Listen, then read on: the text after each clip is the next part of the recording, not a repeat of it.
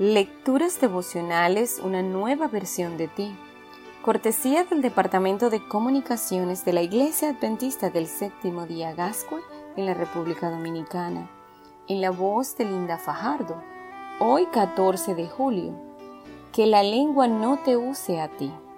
Proverbios 10:14 nos enseña. Los sabios atesoran el conocimiento. La boca del necio es calamidad cercana.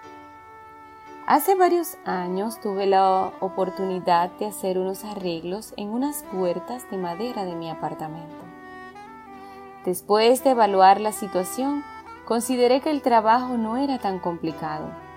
Así que tomé una sierra y empecé a cortar.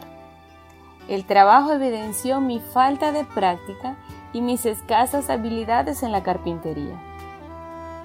Los cortes con cabos, de la madera mostraban que no había empuñado la sierra con suficiente fuerza. Entonces alguien me dijo, que la herramienta no te use a ti, más bien tú debes usar a la herramienta.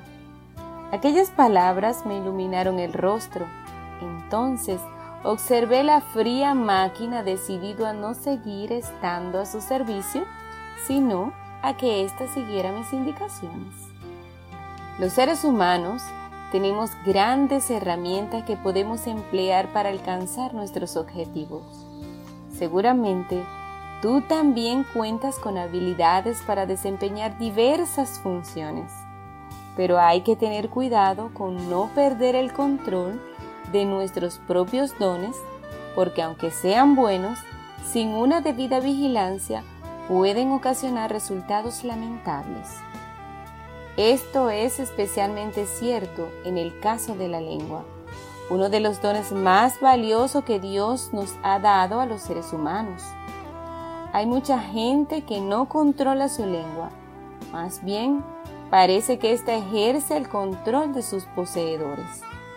De pronto se dan cuenta de que sus comentarios han ido demasiado lejos y ya es tarde para retractarse sin causar terribles daños. Nunca fue mi intención lastimarte. No quise decir eso. ¿Por qué tuve que comentarlo? Son expresiones comunes en personas dominadas por su propia lengua. En realidad, eso de vivir a merced de la lengua es un verdadero peligro, ya que nunca sabes a dónde va a conducirte. Nada ni nadie aparte de Jesucristo debiera controlar nuestra vida. Es muy peligroso perder el timón. Las mismas herramientas que hoy son una bendición para nosotros pueden convertirse en un agente de maldición. El punto clave es no perder el control de nuestra lengua. Aquí la declaración del apóstol Santiago es muy oportuna. Si alguien se cree religioso, pero no le pone freno a su lengua, se engaña a sí mismo y su religión no sirve para nada.